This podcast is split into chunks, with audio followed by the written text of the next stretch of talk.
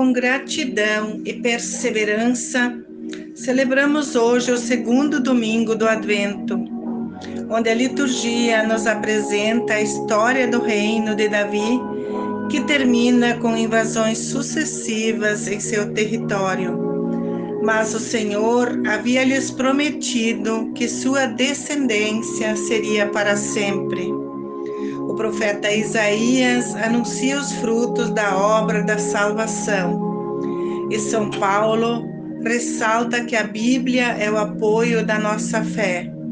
João Batista reúne o povo, renova a esperança e os prepara para a vinda do Senhor.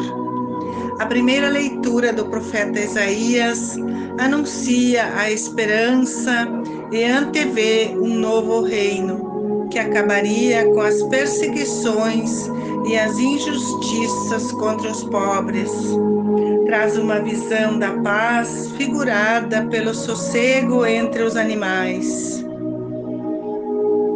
Do tronco de Jessé sairá um renovo, e um rebento brotará de suas raízes, e sobre ele repousará o Espírito do Senhor, da sabedoria e discernimento, conselho e fortaleza, espírito da ciência e temor a Deus, para que possa fortalecer e animar a esperança de todos.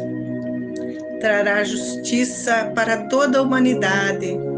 Será realizada a reconciliação de toda a criação. Todos conviverão pacificamente e naquele dia a raiz de Jessé se erguerá como sinal entre os povos.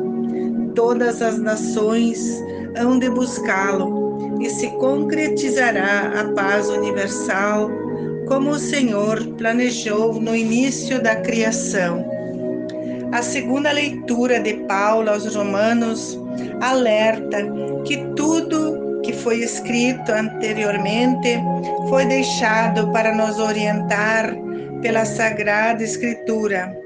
Constância e conforto espiritual que induz a imitar os exemplos de Jesus para superar os conflitos existentes. A palavra de Deus é fiel e instrui os fiéis a reacender a esperança do povo de Deus orienta e lhes mostra caminhos a seguir para que possam se organizar e fazer acontecer um mundo novo, onde Jesus se apresenta como modelo prático de todos os cristãos. Ele nos convida a acolher todos para a alegria do Pai, que revela um povo unido e solidário na busca da libertação o Evangelho apresenta João Batista, que surge de forma humilde no deserto e prega a conversão. Ele é a voz que grita no deserto para preparar o caminho do Senhor. Os moradores de Jerusalém e arredores de todos os lugares em volta do Rio Jordão vinham ao encontro de João confessavam seus pecados e eram batizados por ele. O povo vinha em busca do batismo da conversão, mas também apareceram fariseus e saduceus, futuros adversários de Jesus, cuja pretensão era de serem filhos de Abraão. João os desmascara, raça de cobras venenosas quem vos ensinou a fugir da ira que irá chegar? E os adverte, dizendo que para serem filhos de Abraão é necessário produzir frutos que promovem a conversão. Não basta dizer Abraão é nosso pai. Deus pode fazer nascer das pedras os filhos de Abraão mas o machado já está posto nas árvores que não produzem bons frutos.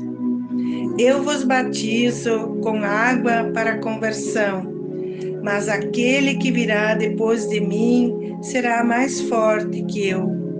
ele vos batizará com o Espírito Santo e com o fogo. Está com a pá na mão para limpar a sua eira. Recolherá o trigo para o celeiro, mas a palha ele queimará num fogo que não se apaga.